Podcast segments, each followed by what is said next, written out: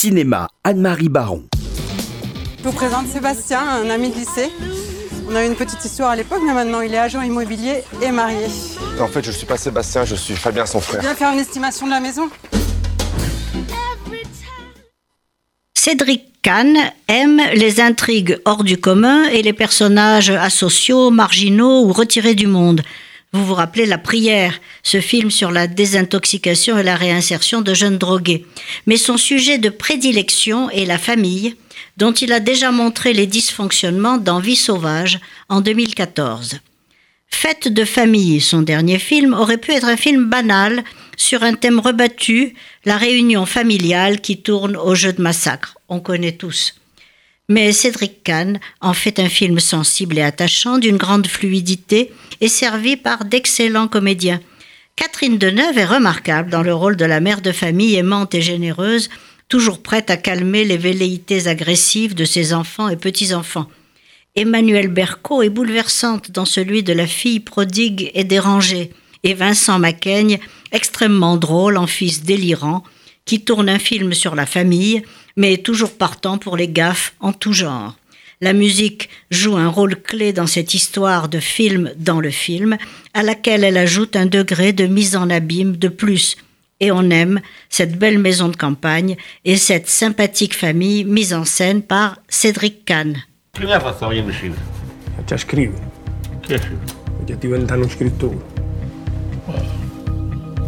Ho deciso che voglio essere come voi. parlare come voi, pensare come voi. Ho appena incontrato un cucciolo d'aquila che vuol salire in un nido di civette.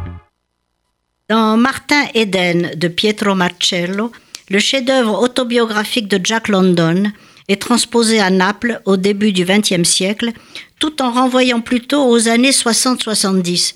Mais il s'agit toujours d'un film d'apprentissage où le jeune marin illettré accueilli par hasard dans une famille bourgeoise cultivée, tombe amoureux à la fois de la culture ambiante et de la jeune fille de la maison qu'il incarne. Il deviendra, à force de travail, un écrivain à succès. Cette adaptation d'une grande liberté, qui joue sur les anachronismes, fait résonner le passé jusqu'à notre époque. Le cinéaste s'approprie le roman grâce à un immense comédien, Luca Marinelli, prix d'interprétation à Venise. Pietro Marcello a réussi un beau film romanesque qui vous passionnera. Elle m'a dit que j'avais une mission dans la vie. Mettre du rire et de la joie dans ce monde. Arrêtez-les